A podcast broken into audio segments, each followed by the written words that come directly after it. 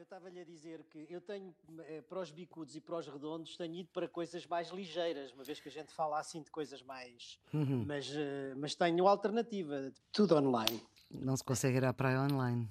Na praia vi uma coisa fantástica em Espanha, que são uns rolos, eh, uns tratores com os rolos, que desenham na areia uma espécie de toalha de, de, areia. Hein? Isto é, faz um print com, com pressão apenas, sem tinta, um Sim. print de um, de um espaço reservado. E, portanto, na prática são dois metros por uh, um metro e meio, coisa assim do género. Portanto, são, parece um tabuleiro gigante de xadrez e cada pessoa põe-se uh, numa das, num dos lugares e assim uh, salvaguarda essa distância entre os veraneantes. Será que vai ser assim o nosso verão? Mas é melhor assim do que não ir à praia. Eu não sei muito bem como é que eles vão controlar as entradas na praia, mas enfim. Ora bem, hoje vamos pegar na proposta da Comissão para o combate à pandemia, que ainda não chegou, contrariamente àquilo que esperávamos na semana passada, quando falávamos. Escolhemos outros dois temas. Na Semana da Língua Portuguesa dos países que falam a nossa língua, Moçambique, Cabo Delgado, já cerca de 500 pessoas morreram e uh, eh, 160 mil, cerca disso, estão deslocadas por causa dos ataques do Daesh em Cabo Delgado, que é uma zona bem afastada uh, da capital de Moçambique, 2.600 quilómetros, e também o Brasil, com duas crises em simultâneo, a pandemia e a política. Vamos ter o contributo dos correspondentes da Antena 1 em Moçambique e no Brasil, Pedro Martins e Pedro Sá Guerra.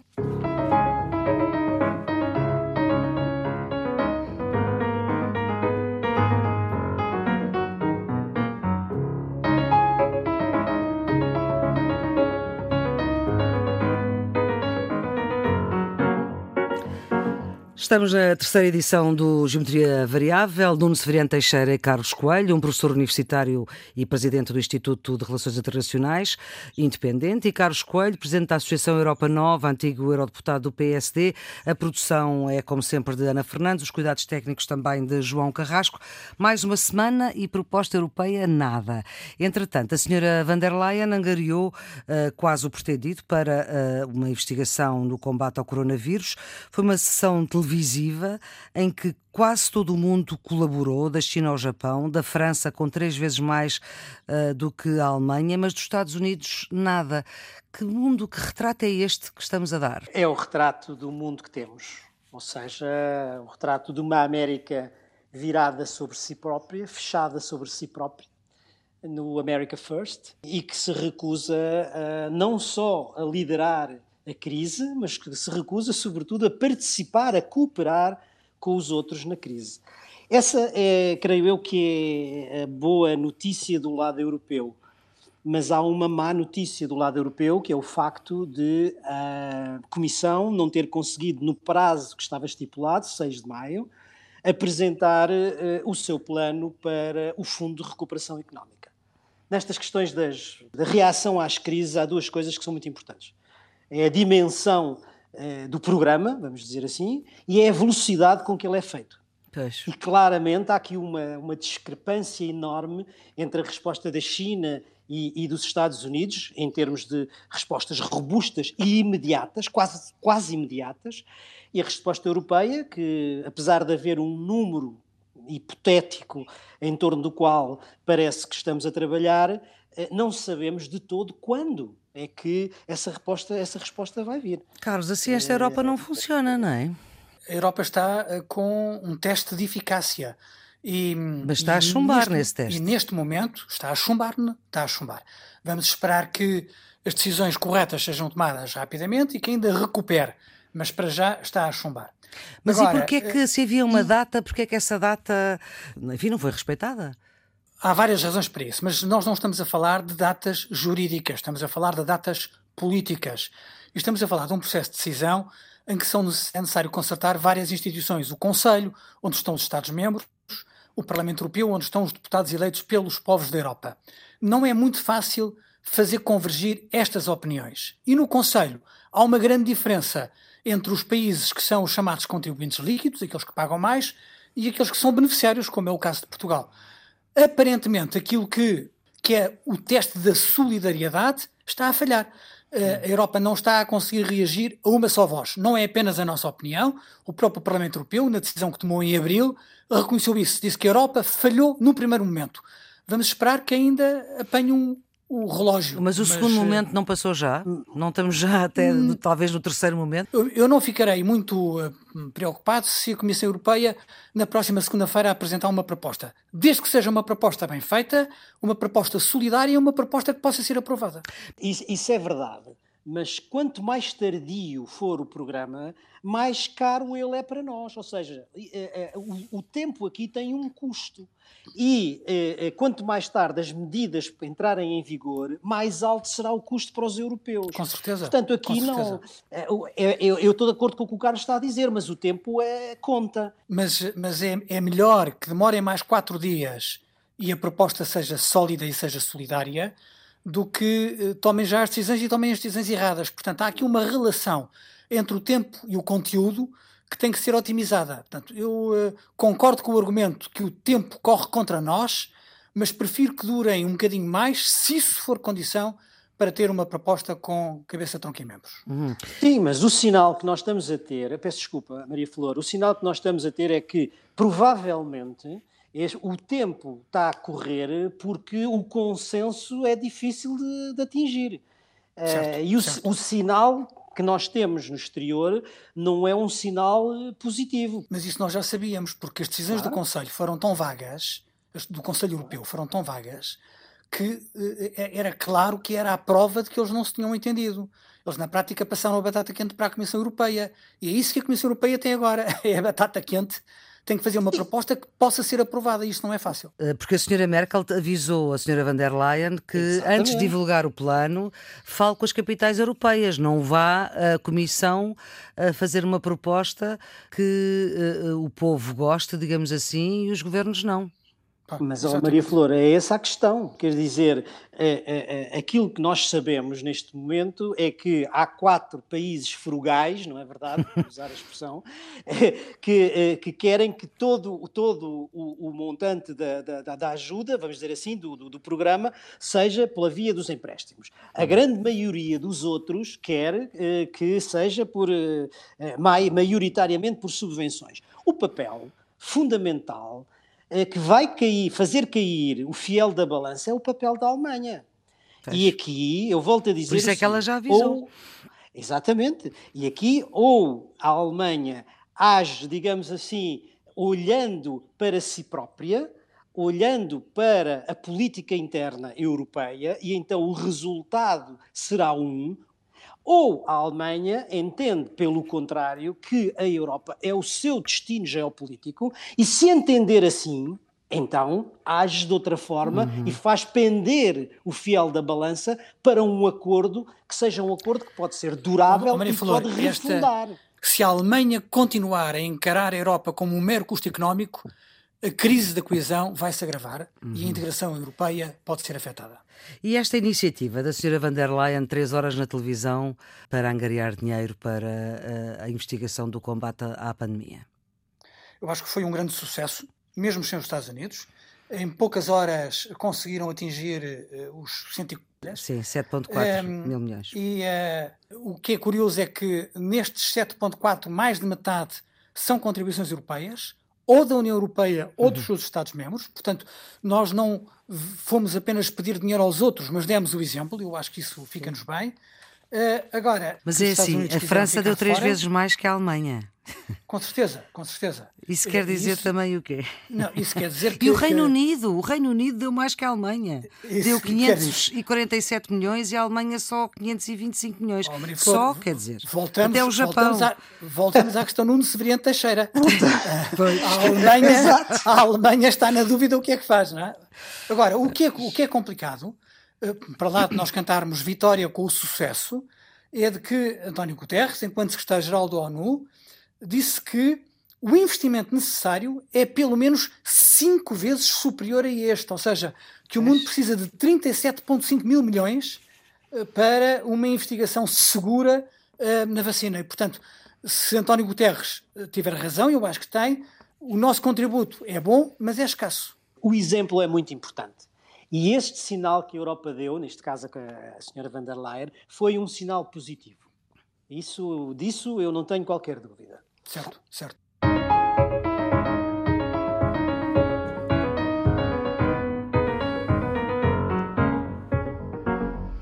Ora bem, Moçambique, Cabo Delgado é a 2.600 quilómetros de Maputo uh, e está transformado praticamente num estado do Daesh. Eu proponho agora que fiquemos com o retrato que o jornalista Pedro Martins, que é o correspondente da Antena 1 em Moçambique, nos traça. Ele esteve lá já há dois anos, no início, precisamente quando começaram estas movimentações, digamos assim, de uma região onde já morreram cerca de 500 pessoas, uh, são quase 200 mil deslocados, e o governo de Moçambique, só há muito pouco tempo, uh, estamos a falar falar há muito pouco tempo mesmo, é que olhou para o caso porque antes estava a tentar abafá-lo. Foi a 5 de outubro de 2017, na vila de Mocimboa da Praia, que se registrou o primeiro ataque de homens armados. Desde aí, parte da província de Cabo Delgado, no extremo norte de Moçambique, tem sido palco de um autêntico cenário de guerra. Nos últimos dois meses, os ataques intensificaram-se, com os insurgentes, assim classificados pelas autoridades moçambicanas, a tomarem de assalto três vilas-sede de distrito. Vários edifícios foram destruídos e, num quartel das Forças de Defesa e Segurança, foi mesmo içada uma bandeira ligada ao Estado Islâmico. Em Kisanga, um alegado militante jihadista justificou os ataques com o objetivo de impor a lei islâmica na região. Casas e instituições do Estado incendiadas ou pessoas mortas, algumas mesmo decapitadas. Este tem sido o modus operandi de grupos de homens armados que ultimamente têm feito questão de filmar as suas próprias ações militares, mostrando ao mesmo tempo que estão cada vez mais bem armados. Extremismo islâmico numa zona maioritariamente muçulmana, revolta social devido à pobreza, negócio do tráfico de heroína e marfim, o garimpo ilegal, a extração de rubis ou interesses económicos numa região onde está a nascer um mega projeto de gás natural. Estes podem ser alguns dos motivos que estão na origem dos ataques terroristas que já duram há dois anos e meio. O momento atual que se vive em Cabo Delgado, onde estima que tenham já morrido pelo menos 500 pessoas e mais de 160 mil estejam deslocadas, só agora parece ter despertado o interesse, ou pelo menos a preocupação, das autoridades moçambicanas, que reforçaram a região com mais efetivos das forças de defesa e segurança. Até há bem pouco tempo, a estratégia do governo em relação ao que se estava a passar no extremo norte de Moçambique era a do silêncio, relativizando sempre, dizendo que tudo não passava de ataques pontuais de um grupo de insurgentes, daí que nunca se tenha falado num pedido de ajuda externa, em termos militares. Só recentemente é que Filipe Nunes, o Presidente da República, veio admitir que a soberania do país podia estar em perigo devido aos ataques terroristas de que estava a ser alvo em Cabo Delgado. Província onde o bispo da Diocese de Pemba, numa entrevista há cerca de dois meses à Rádio e Televisão de Portugal, denunciava estar totalmente esquecida Dom Luís Fernando de Lisboa, num apelo pessoal, pediu mesmo na ocasião ao chefe de Estado para que não se esqueça da região onde nasceu, lembrando que Cabo Delgado também era Moçambique. Aliás, este tem sido o grande problema desta província, a mais pobre do país, mas com uma enorme riqueza em termos de recursos naturais. Só que até as multinacionais estão no terreno já começaram a pensar duas vezes. O adiamento da decisão final do investimento do projeto Rovuma por parte da petrolífera ExxonMobil pode vir a atrasar a primeira exportação de gás natural de 2025 para 2030. Uma decisão que surge também por causa do novo coronavírus, já que o maior foco de contaminação da Covid-19, que ainda não provocou morte em Moçambique, foi até agora precisamente no acampamento de Afungi, numa cadeia de transmissão que começou num funcionário de outra empresa petrolífera, a Total. Ainda a tentar recuperar dos estragos provocados pelo ciclone Kenneth, faz agora um ano, a província de Cabo Delgado tem sido também notícia por outra má razão. O desaparecimento de um jornalista de uma rádio comunitária de Palma que terá sido sequestrado quando supostamente investigava os casos de violência armada na região. Isto depois de, no ano passado, dois outros jornalistas locais terem sido detidos e maltratados pelas autoridades policiais. Há cerca de um mês, o grupo de homens armados que tem espalhado o terror com ataques terroristas, alguns dos quais reivindicados pelo Estado Islâmico, provocou o maior massacre que se conhece em Cabo Delgado nestes últimos dois anos e meio. Segundo as Forças de Defesa e Segurança, 52 jovens moçambicanos foram mortos a sangue frio como represália por se terem recusado juntar aos insurgentes. Porquê e até quando esta onda de violência no extremo norte de Moçambique? Duas de muitas perguntas continuam sem resposta. Bom, isto é quase um retrato uh, de uh, uma situação absolutamente desesperada. Não há uh, relatos independentes, digamos assim, porque os jornalistas neste momento não podem ir a Cabo Delgado, não vão, não há segurança suficiente para se poder estar. E este é um tema, é um daqueles temas que ficou, deixou de ser assunto a coberto da cobertura da pandemia. Carlos. O caso em Moçambique é muito complicado. Eh, no norte temos este Estado Islâmico uh, a despontar. Uh, no centro temos o problema da, da facção dissidente da Renamo, a autodenominada Junta Militar da Renamo, que é uma milícia de guerrilha que está também a fazer atrocidades. e o Estado moçambicano parece não estar a ter capacidade de responder. Eu não quero dizer que Moçambique é um Estado falhado, mas objetivamente a resposta das autoridades de Moçambique não estão à altura do desafio. E isto vai levantar muitos problemas, quer de natureza social, quer de natureza económica. Natureza social, há neste momento muita gente a fugir do norte por causa de, deste insurgimento islâmico. Podemos já falar num fluxo de refugiados, Sim. refugiados internos, para já, que estão a fugir uh, dessas, dessas zonas. E uh, a verdade é que a ajuda internacional a Moçambique foi suspensa quando foi o escândalo da, vida, da dívida oculta de Moçambique. Uhum. Uh, neste momento estão a haver algumas ajudas, designadamente o FMI, a coberto do combate à pandemia, mas significa que Moçambique está a endividar. Uh, portanto, nós estamos a lançar dívida sobre dívida. Uh, eu não sei muito bem como é que, quer sob o ponto de vista da segurança, quer sob o ponto de vista da economia, o governo moçambicano titubeante vai conseguir reagir a isto, mas uma coisa é certa, nós temos de ajudar porque senão uh, vai ser uma oportunidade para os chineses uh, avançarem geopoliticamente nessa área. Geometria agora já é uma geografia variável. Geografia variável. Não, este problema é um problema preocupante. A nós diz-nos muito porque se trata de Moçambique e naturalmente temos com Moçambique uma relação uh, particular. Eu vivia em Moçambique quando era, quando era miúdo e, e, e tenho uma memória de juventude muito, muito viva. Eu vivi, vivi em Nampula durante dois anos, quase uhum. dois anos e meio, mas, mas quer dizer, todos nós portugueses temos Sim. com Moçambique uma, uma relação, portanto, isso diz-nos muito. Este fenómeno do crescimento do jihadismo internacional em África não toca Moçambique.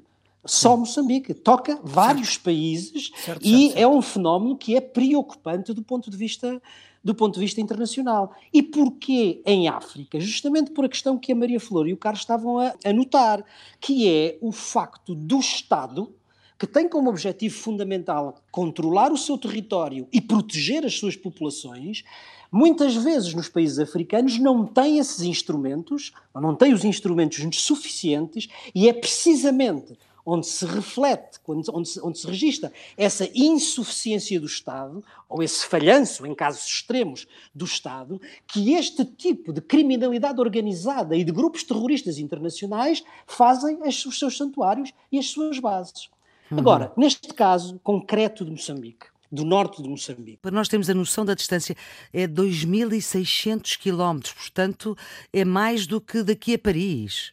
É mais do que daqui a, a Bruxelas. A Bruxelas, é, mais. É, é mais. É mais. Hum, e não é, não é só a questão dos quilómetros de distância e da natureza do problema, é a capacidade dos instrumentos que estão à disposição uhum. do Estado. Agora, eh, neste caso concreto, como a vossa peça dizia e, e, e, bem, em 2017 já se sentia este tipo de fenómenos, as primeiras manifestações. E deixou Mas estes mas estes ataques que se registaram agora são de uma natureza diferente e é por isso que tiveram uma repercussão é. diferente.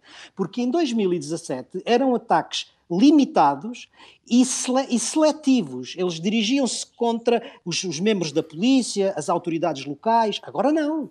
Agora são ataques de larga escala e indiscriminados contra a população em geral e com um grau de violência, eu diria com um grau de barbaridade que dá o indicador de que o Estado Islâmico é o modelo. Agora, o que é que o Estado pode fazer para isto? Este, este eu julgo que é o problema com que o Estado moçambicano, em primeiro lugar, mas a comunidade internacional, em segundo lugar, está confrontada, é o que é que é possível fazer. E eu acho que é possível fazer.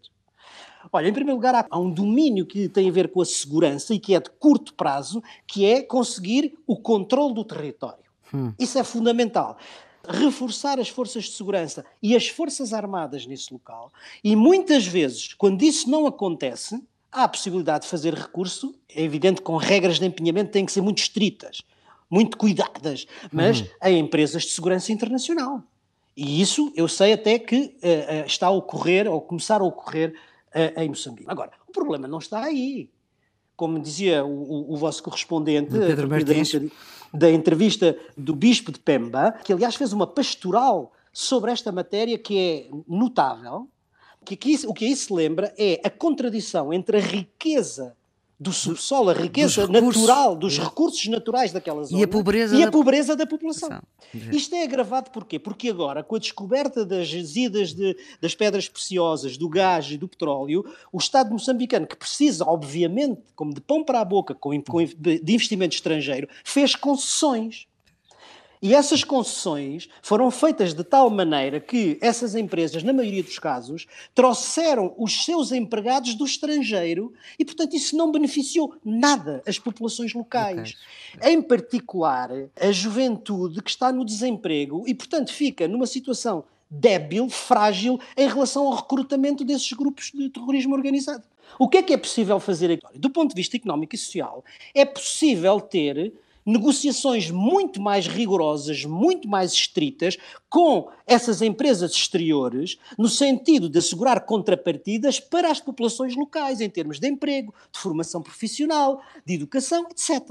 Uhum. E é preciso fazer uma outra coisa, que já foi experimentada, por exemplo, no Níger e na Nigéria, onde aconteceu a mesma coisa com, com petrolíferas, que é aos jovens que tiveram a tentação de pegarem armas e que estão dispostos a largá-las, fazer, eh, digamos, eh, uma negociação de amnistia em certas condições que lhes permita reintegrarem-se na vida económica ativa.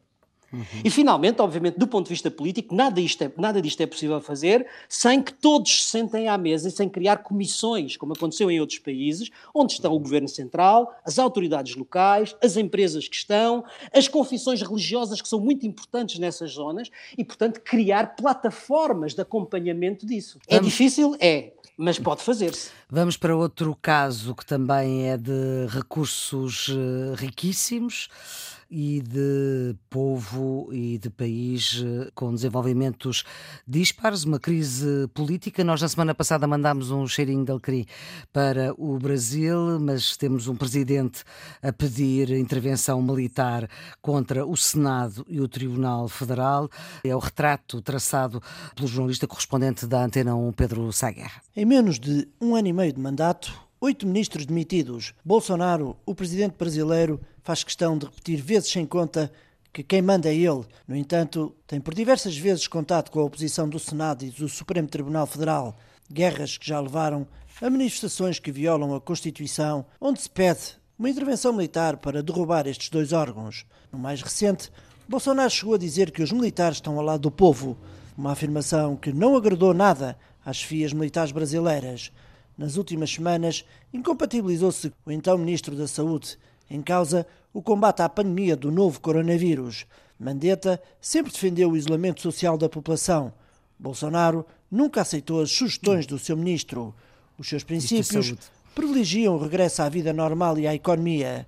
Um choque de ideias que acabou com a demissão de Mandetta, que na altura era só o ministro com mais popularidade deste governo, tendo o apoio de quase 80% dos brasileiros. Uma semana mais tarde, uma verdadeira bomba, a saída do super-ministro da Justiça Sérgio Moro, considerado como o pilar da moral política brasileira, há sete meses começaram os problemas entre o presidente e o ex-juiz do processo Lava Jato. A permanente insistência de Bolsonaro em querer substituir o diretor-geral da Polícia Federal. Moro sempre se opôs nunca lhe foi apresentada uma única razão técnica. Bolsonaro assumiu que queria alguém da sua confiança no cargo, isto numa altura em que a PF brasileira investiga vários casos, alguns deles envolvidos nos filhos do presidente. Bolsonaro confessou a Moro que queria receber informações assíduas de todos os casos que lhe interessavam. Sérgio Moro considerou tratar-se de uma medida política inaceitável e que viola todos os princípios de isenção e de legalidade de uma estrutura como a Polícia Federal e apresentou a sua demissão. O super-ministro da Justiça, que recebeu carta branca do presidente para o combate à corrupção, diz agora que esta nunca foi uma prioridade do presidente. Moro, que passou rapidamente de herói a traidor, tudo isto numa altura em que o Brasil entra no período mais crítico da pandemia. Um estudo de investigadores da Faculdade de Medicina de Ribeirão Preto, em São Paulo, aponta para um número de mortos até ao final do mês de maio de mais de 20 mil pessoas, isto num cenário muito otimista. Fica a frase dita à Antena 1 por um dos mais prestigiados epidemiologistas do país, Roberto Medronho. O Brasil, hoje, é o único país no mundo que luta contra dois inimigos, um invisível e o outro bem visível. E que Brasil? É, é, é a interrogação que deixa o Pedro Saguerra. Como é que este Brasil consegue lidar com uma crise eh, de saúde pública e grave e, simultaneamente, com uma crise política que pode ter contornos uh, inesperados. Uh, na América Latina, por vezes, essas coisas acontecem. Em primeiro lugar, o confronto com os governadores dos Estados que criam confinamento, o, o, confronto no interior do seu próprio governo com o Ministro da Saúde e outros que também o criam, e agora, finalmente, o confronto, por causa de uma outra coisa, direto uh, e frontal com os outros órgãos de, os outros órgãos de Estado, o Tribunal Federal e o Senado. Uhum. Portanto, é o modelo típico do populismo e que vamos ver qual é o resultado, qual é o resultado que tem. Eu Bom. creio que a chave do problema vai ser ou vai, vai estar na mão dos militares. E isso, em princípio, não são boas notícias. Não sei. Não sei, Maria Flor. Hum. uh, quer dizer. Carlos, o, são? O, o... São, são péssimas notícias, que, embora eu perceba uh, uh, o contexto em que o Nuno estava a dizer isso. Uh, por exemplo, todos os analistas brasileiros dizem que Sérgio Moro, com o depoimento que fez no processo judicial de acusação contra o presidente, entregou Bolsonaro. Passou a, bat a batata quente para os ministros militares uhum. e que eles agora terão ou a obrigação de dizer a verdade, incriminando o presidente, ou encontrar uma forma de, de o salvar. De qualquer forma, eu gostava de sublinhar aquilo que Nuno Severiano Teixeira disse. Nós estamos perante uma reação típica de um líder populista. Infelizmente, na América do Sul não é só o Brasil. Exemplo, hum. Na Nicarágua de Ortega, militantes defensores de Ortega, os orteguistas, andam nas praças a retirar à força as máscaras uh, da cara das pessoas, tentando desvalorizar a necessidade de se protegerem. E todos os números oficiais da Nicarágua são objetivamente falsos, é, é a opinião de todos os epidemiologistas uhum. da América do Sul. A situação no Brasil é mais grave porque o Brasil não é a Nicarágua, tem outra dimensão, outra dimensão económica, outra dimensão militar, eh, outra dimensão geográfica. Eh, o Brasil é metade da América do Sul, como nós sabemos. E a reação do Bolsonaro é completamente tola. Ele ainda ontem dizia que o pior já tinha passado, que o pico da crise tinha passado, eh, no mesmo dia em que o seu governo revela os números das mortes e é a pior de sempre. Neste momento já há mais de 8.500 mortes. Nas últimas 24 horas foram 615. Foi o recorde diário desde sempre. Portanto, não pode o Presidente estar a dizer já passámos o pior momento uhum. e os números oficiais, não estamos a falar dos outros, que são mais graves, mas os números oficiais desmentirem-no completamente. Uhum. Há, e de facto, um, politicamente. Uh, como a vossa reportagem dizia bem, havia dois ministros com topos de popularidade. Era o Ministro da Saúde e o Ministro da Justiça.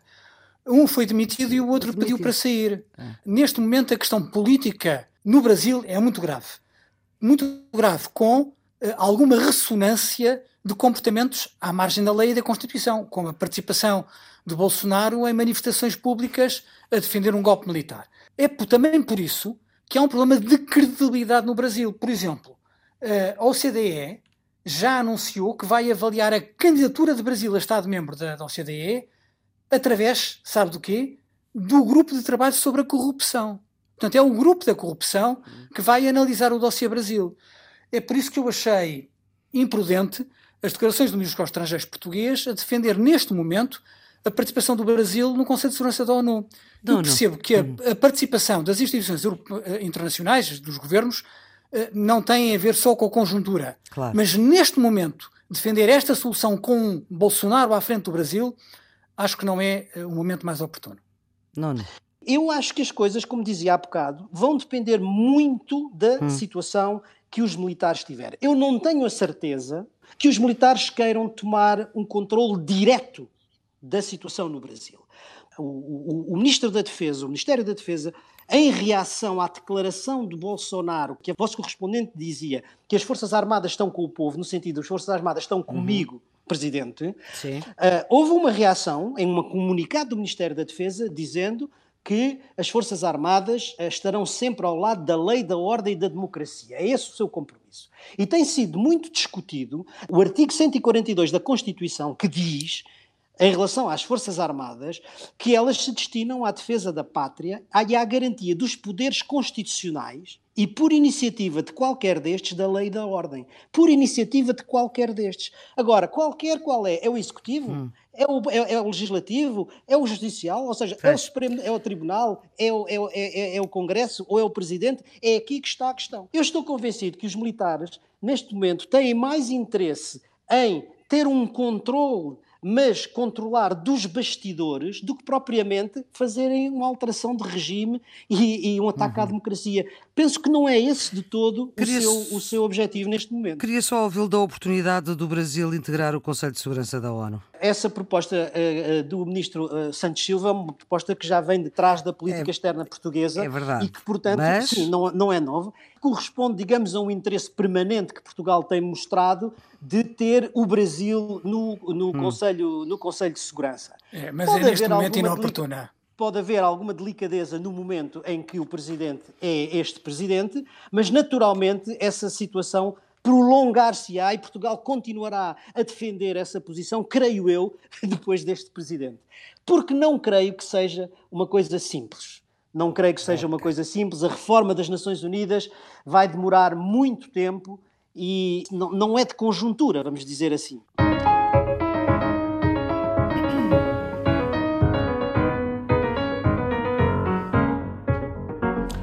E qual é o redondo desta semana? Começamos pelo bom. Carlos. O meu redondo é o Dia da Europa, 9 de maio. Celebra-se o 70 aniversário é da Declaração Schuman. É amanhã. É este sábado é um projeto, projeto de paz no pós-guerra. Alguns consideram que a Europa está em crise. Em qualquer circunstância, estaríamos muito pior se não houvesse União Europeia. No, no seu redondo. O meu redondo é a Ministra da Saúde na entrevista que concedeu à SIC Notícias. Acho que esteve bem preparada, serena e inspirou confiança aos portugueses. E o bicudo, Carlos?